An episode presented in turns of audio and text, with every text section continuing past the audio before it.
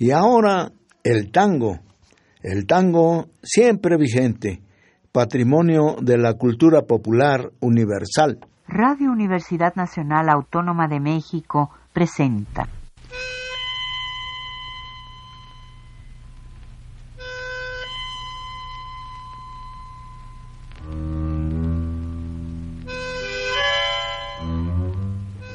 Cien años de tango.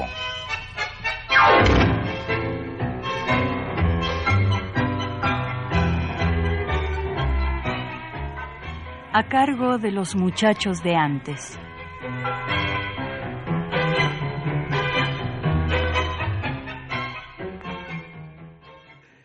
Nocturno canto de amor que ondulas en mis pesares, como en los negros pinares la nota del ruiseñor.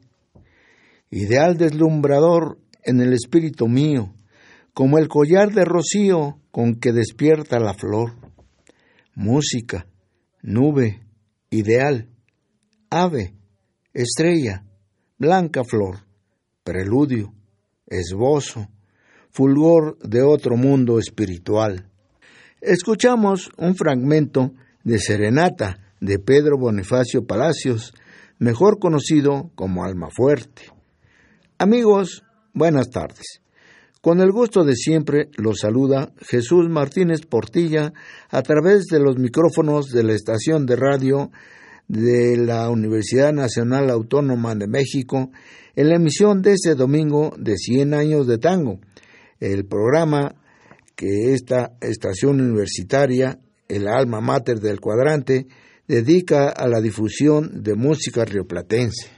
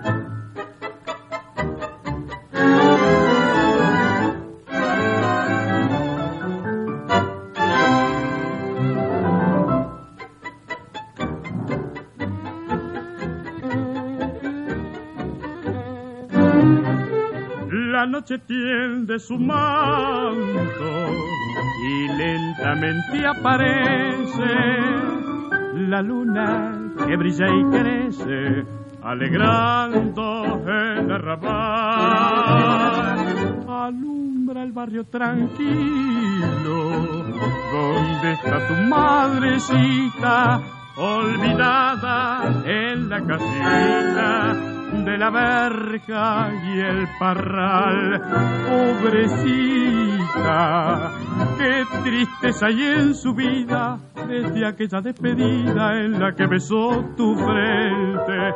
Te olvidaste que sufría inmensamente, que lloraba amargamente hace mucho tiempo atrás. Hoy los años te han dejado acobardado y al no haber nadie a tu lado no haces más que sollozar.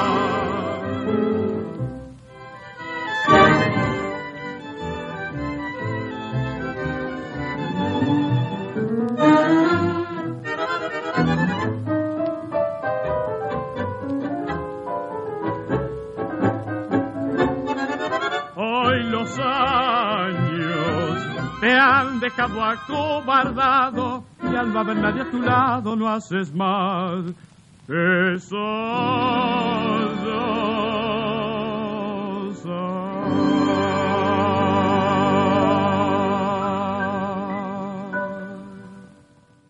En la voz del cantor Jorge Linares, acompañado por la orquesta de Pedro Laurens, de Victorino Velázquez y Arturo Galucci, escuchamos Barrio Tranquilo, un tango. Amigos, durante los recientes programas a mi cargo, He venido siguiendo el hilo de lo que escribió el estudioso Blas Matamoro, denominándolo tango histórico y sociedad.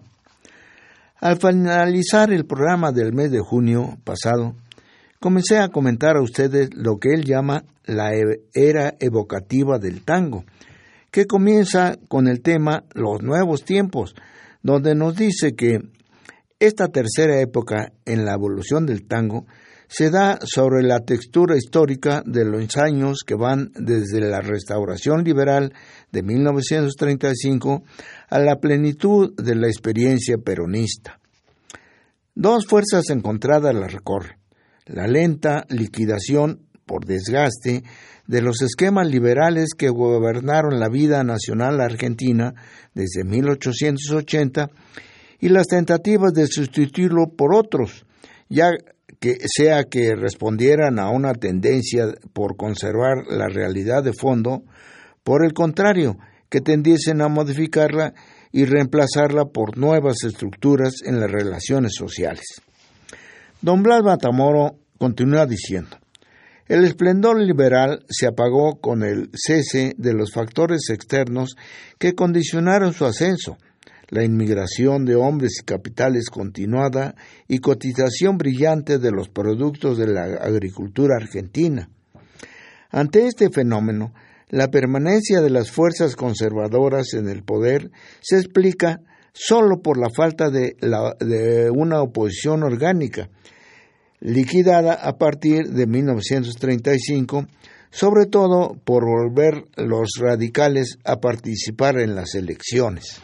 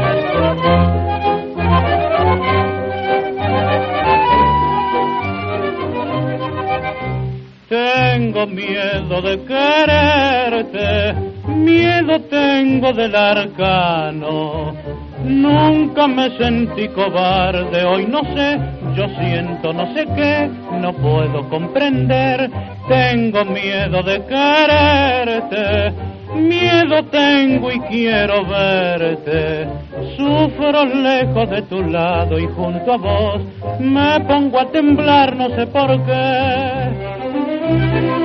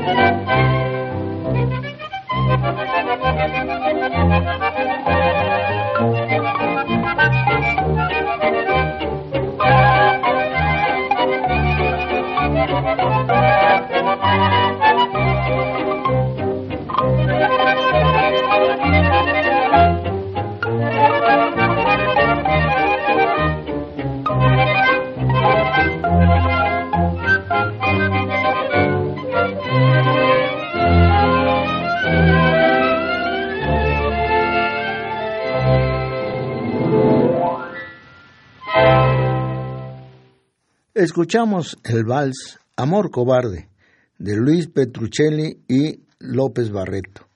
Lo interpretó Alberto Gómez, acompañado por la orquesta típica Víctor.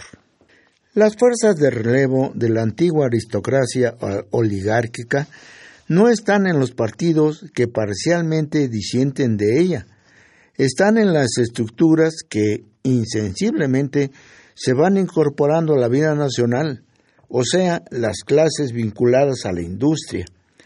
Esta actividad debe crecer casi fatalmente por la necesidad de reemplazar importaciones que ya no pueden compensarse con productos agrícolas fuertemente desvalorizados. La corriente se acentuará durante la guerra, en la que la pobreza del comercio importador se agravará por los inconvenientes de la comunicación. La moneda internacional argentina que equivale al peso específico de los productos que venden en el mercado internacional, se desvaloriza. Es necesario entonces suplir muchos productos que antes podían comprarse fácilmente con la divisa nacional.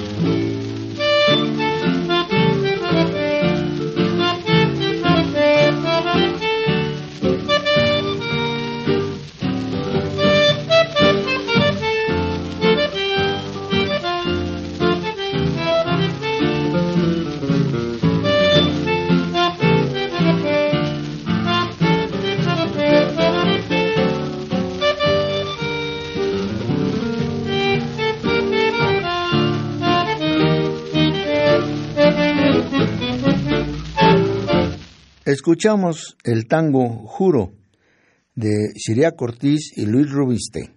Lo interpretó el trío de Siria Ortiz. En la década del 30 aumenta masivamente el sector de individuos ocupados por la industria. Alcanza el 20% de la población y se mantiene estable, ascendiendo a un 24% en la década del 50. Sobre los 7 millones de habitantes y 365 mil obreros de 1914, hay 12 millones y 526 mil respectivamente en 1935.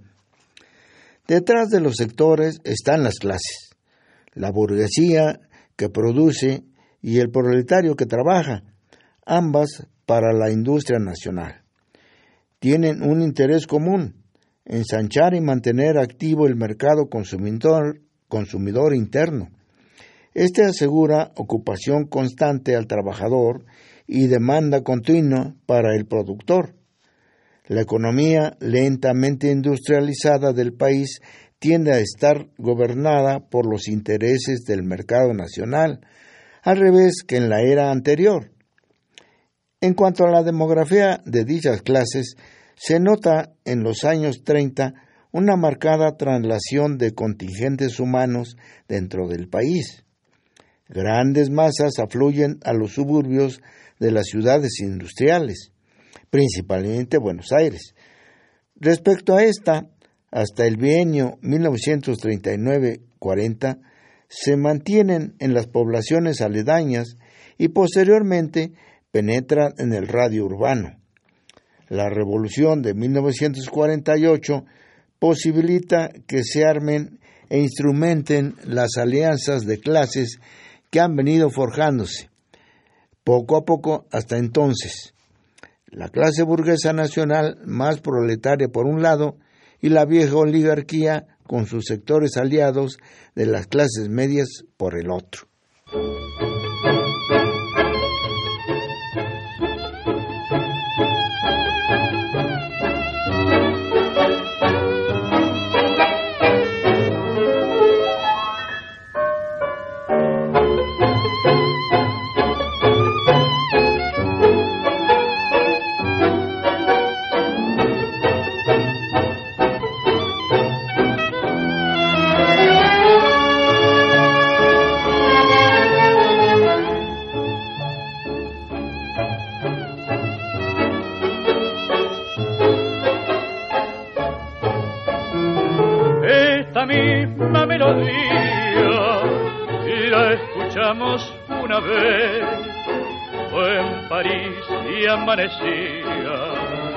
En aquel viejo café mientras llovía, tú fumabas y bebías, turbia copa de perenor.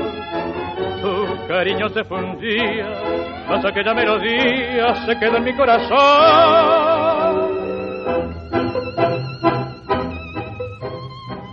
Tristeza de violín, amores de una noche una terrible bruma de recuerdos en mi alma.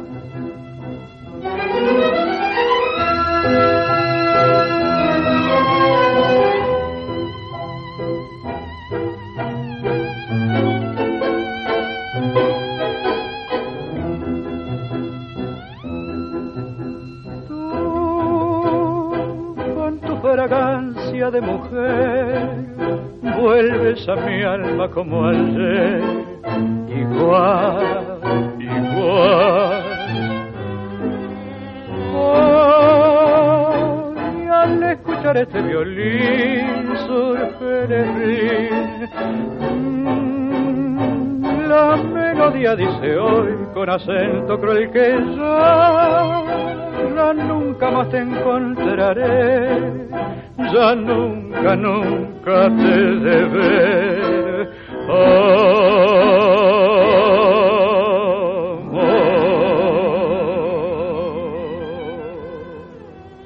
Tango, que lleva por nombre Melodía Oriental, de Cerrillo, Howard y Cadícamo. La voz de Jorge Cardoso y la orquesta de Roberto Cerrillo. Con el predominio de los nuevos sectores, el poder cambia de mano, produciéndose una especie de nuevo ascenso, similar al registrado en los años de la segunda década del siglo pasado.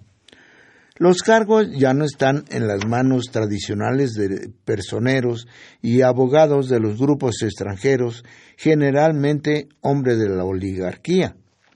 La magistratura política pertenece ahora a oscuros personajes de la clase media o a dirigentes sindicales. La orilla del 30 pasa a ser clase gobernante en el 45. Este frente gobernante tiene objetivos más definidos y modificantes que el mencionado del principio de siglo. Diversificar la producción, definir de nuevo el reparto de la renta nacional, mantener el nivel activo del mercado interno, liberar la economía argentina del rol tradicional impuesto por la División Internacional del Trabajo. Los opositores a esto reaccionan de manera similar a la antigua aristocracia. Las masas a las que enfrentan son las de la orilla, el marginado social. La diferencia entre el orillero, de 40 años antes y el de esa época está en la más clara configuración clasista de este último. La masa visible es el obrero y el obrero es, además, el evidente inmigrante interno, el llamado en forma despectiva cabecita negra. Las clases medias tradicionales, por su parte, quedan marginadas del proceso por no tener un rol específico que cumplir en él. Han conquistado en los años del acuerdo los derechos que les dio el ascenso, se han instalado en la burocracia de la cultura, en las profesiones liberales, en la universidad.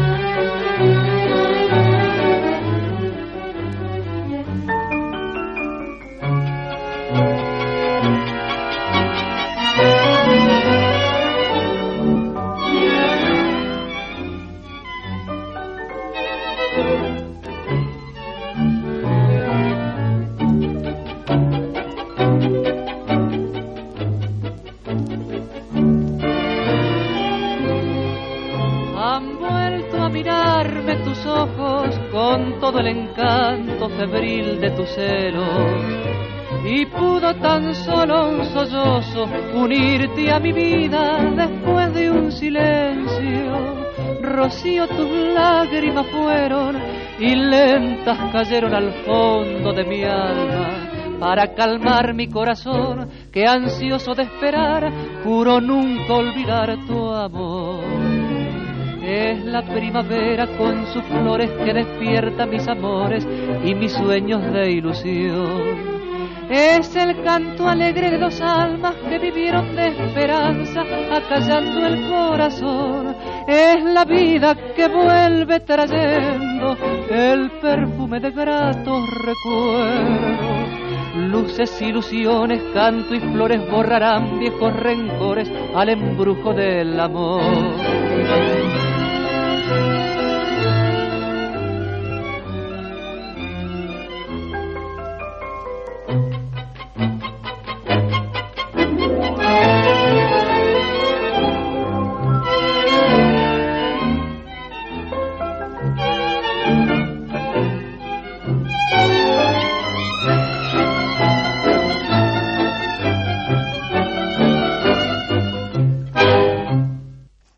El cantor Ricardo Ruiz interpretó el tango Alas de, de Marco y Roldán.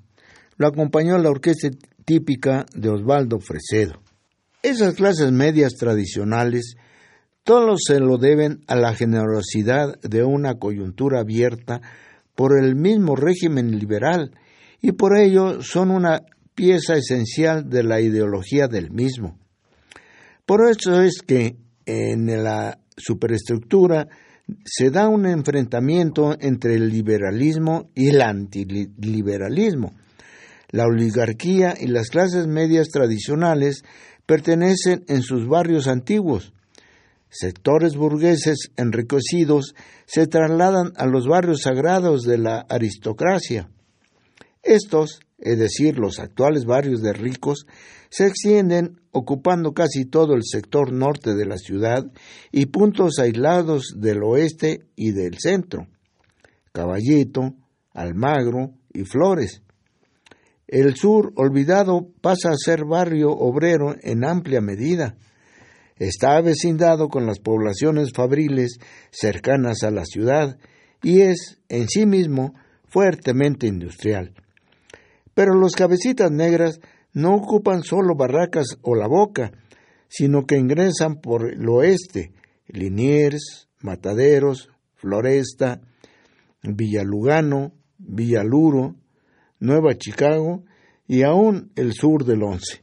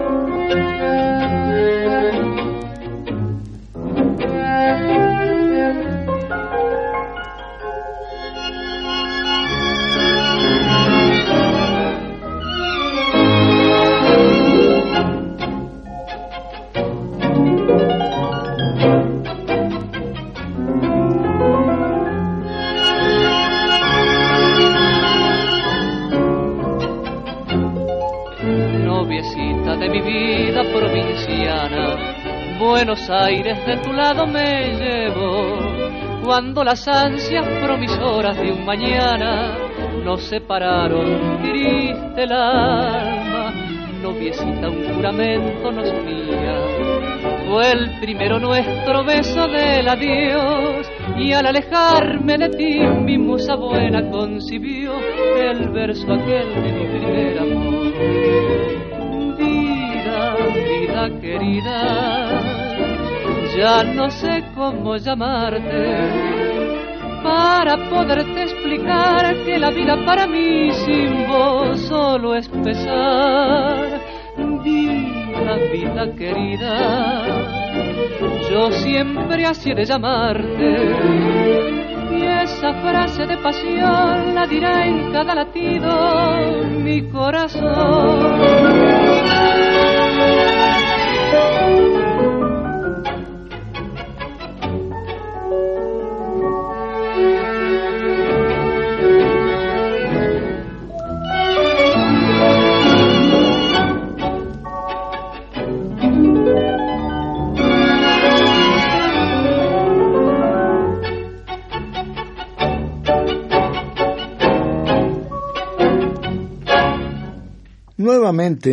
El cantor Ricardo Ruiz y la orquesta de Osvaldo Fresedo.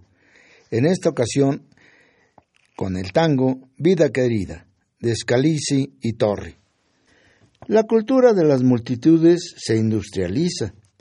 Eclosionan el cine nacional, la radio, la industria del disco.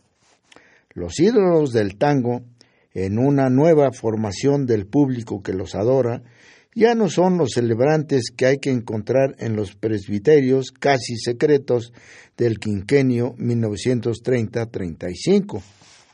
Sus interpretaciones se difunden en escala industrial y en medida espectacular. Sobre todo es en el cine, en esta época densamente ocupado en asuntos y músicas de tango, quien coadyuva a dispersar la nueva industria de lo artístico popular. Antes, al caducar el cine mudo y aparecer los primeros filmes musicales importados de Estados Unidos y Alemania, había desalojado de sus palcos a las orquestas de tango del 20. Ahora instala sus imágenes y sonidos en fotogramas y bandas sonoras. El tango del acuerdo, reflejo de una síntesis cultural entre orilla y patriarcado, fue abandonado por éste al romper sus pactos políticos con la plebe en el 30. La plebe desalentada lo dejó, a su vez, en las manos de una minoría de especialistas que lo siguieron cultivando en sus sitios consagrados. La clase media culta, productora de músicos profesionales, servía en ambas instancias como mediadora y factora de productos técnicos para estratos sociales que no eran ella misma. Más asentado es el extrañamiento en el nuevo período del tango evocativo, ya que ahora produce para la alianza circunstancial de la nueva burguesía y los cabecitas negras. La primera por falta de tradición y la segunda por falta de formación, carecen por igual de respuesta cultural ante la necesidad que sienten de asumir corporalmente un baile emblemático. Es la clase media culta de los músicos de siempre la que viene en su auxilio y la que abandona al tango cuando pierde vigencia bailable en la masa.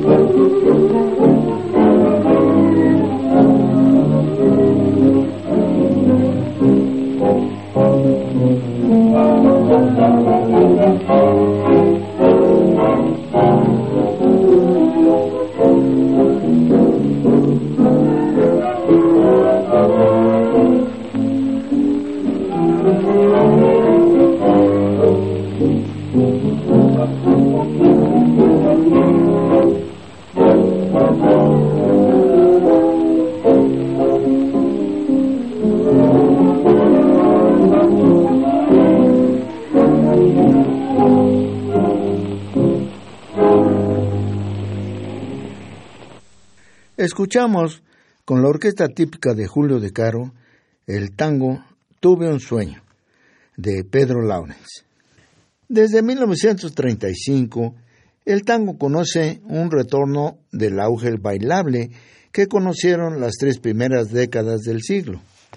Además de hacerse visible porque prolifera por los medios masivos de la industria de la difusión, aparece asumido por los bailes gregarios, los lugares de diversión hebdomadaria, los clubes de barrio, el carnaval y sus fiestas monstruos, los baldíos que van dejando los laterales de la futura corriente Sancha y la avenida 9 de julio, las pistas de la costanera, sustraídas por las masas pobres a la antigua exclusividad aristocrática.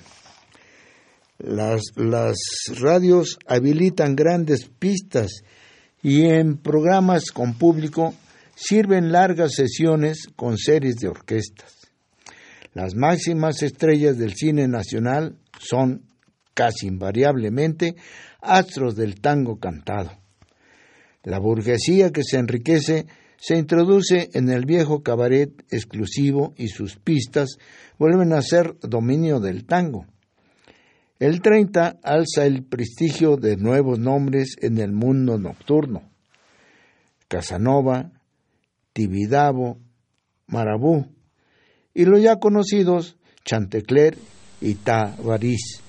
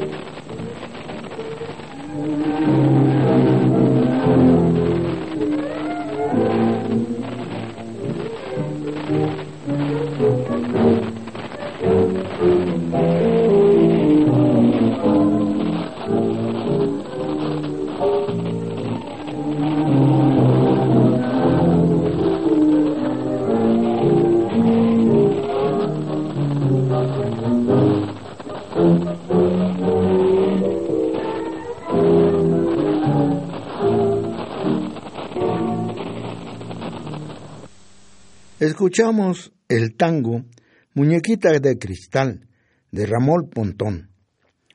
Lo interpretó el cantor Luis Díaz acompañado por la orquesta de Julio de Caro.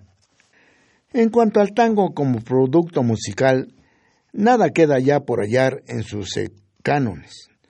Todos han sido hallados y formulados durante el auge del 20 y la retirada del quinquenio 1930-1935. Queda un solo recurso estético para continuar su producción ante la nueva exigencia de los públicos, evocar formas, ambientes y personajes del origen surgen como fantasmas luminosos en la poesía y la música de la nueva generación de hombres de tango. Como expresé en alguna ocasión, el análisis histórico sociológico que presenta Blas Matamoro esclarece muchas de las dudas que se le pueden presentar a quienes le interesen conocer un poco más de la historia del ritmo, que nos apasiona. Ahora inicia el tema Blas Matamoro, que determina la resurrección del tango. Pero antes de que empecemos con él, escuchemos el tango Canaro de José Martínez. Lo interpreta Rodolfo Biagui con su orquesta.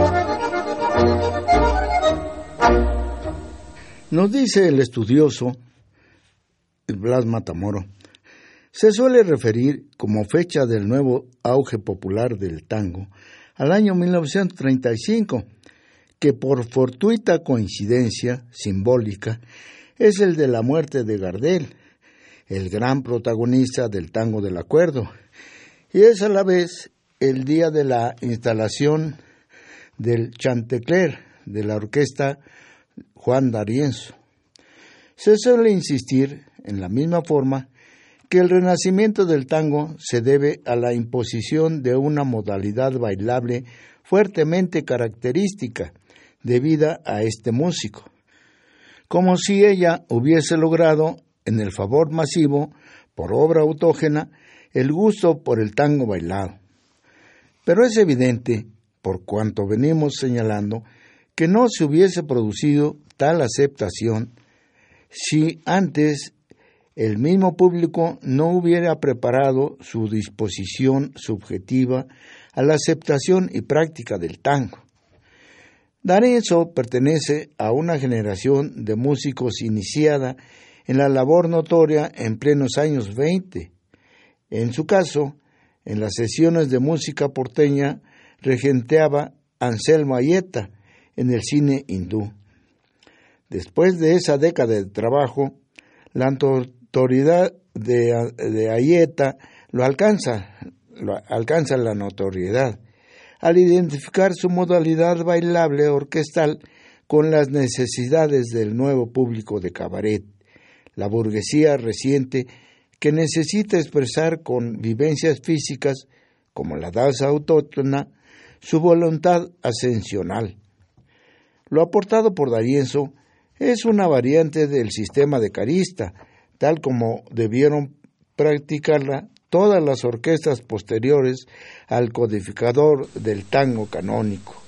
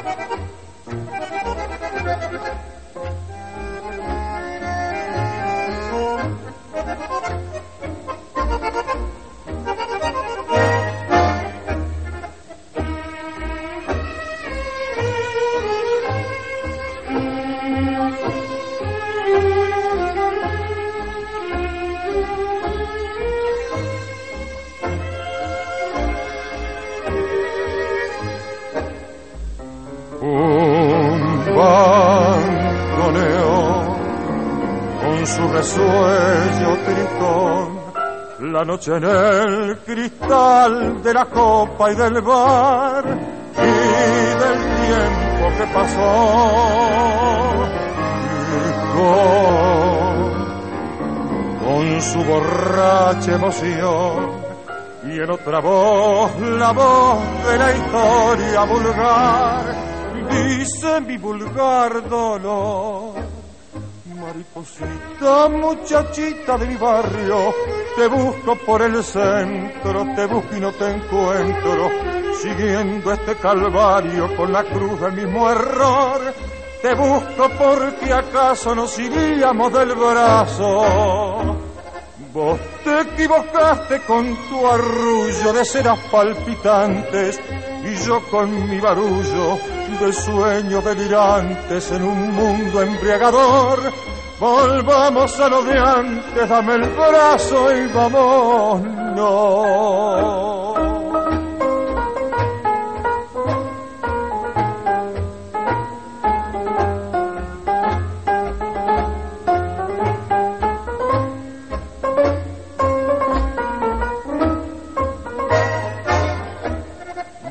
Te equivocaste con tu arrullo de ceras palpitantes y yo con mi barullo de sueños delirantes en un mundo embriagador. Volvamos a lo de antes, dame el brazo y vámonos. Debido a la inspiración de don Anselmo Ayeta y Francisco Garzasque Jiménez, escuchamos el tango Mariposita, la voz de Hugo Duval acompañada por la orquesta de Rodolfo Biaggi. El predominio de lo bailable y la necesidad de servir a bailarines ya no demasiado virtuosos, puesto que debían practicar una coreografía empírica y para nada aprendida, como en la generación anterior con los maestros bailarines de la orilla, simplifica en Darienzo los elementos de la ejecución. La base rítmica es uniforme, piano y bajo, rígida, fuertemente marcada, la melodía se cuenta por compases, sin mayores licencias de fraseo, siguiendo los parámetros del ritmo. Como elemento de complexión armónica, el violín traza un contraste a manera de simple pedal casi constante. Las únicas variaciones concedidas están a cargo de los bandoneones, en esporádicas intervenciones finales.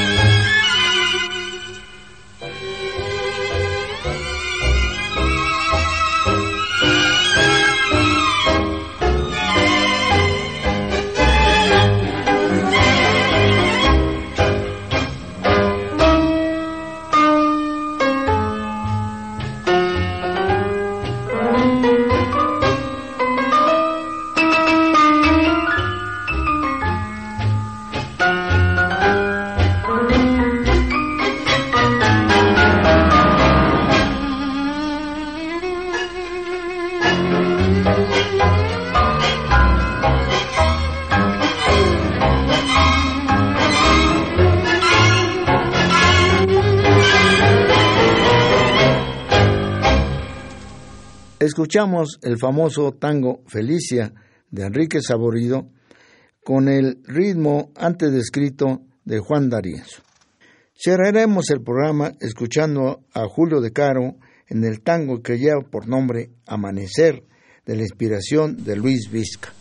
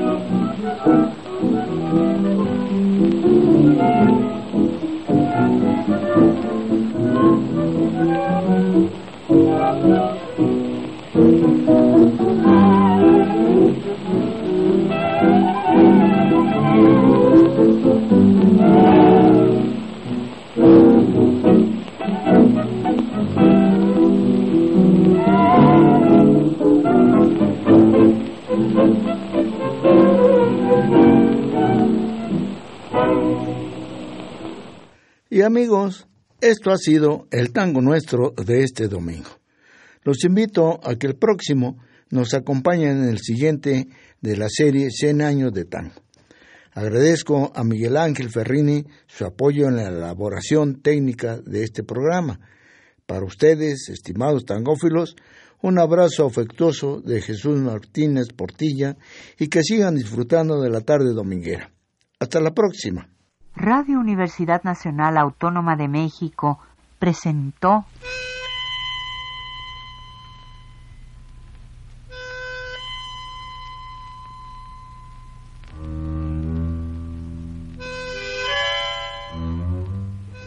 Cien años de tango.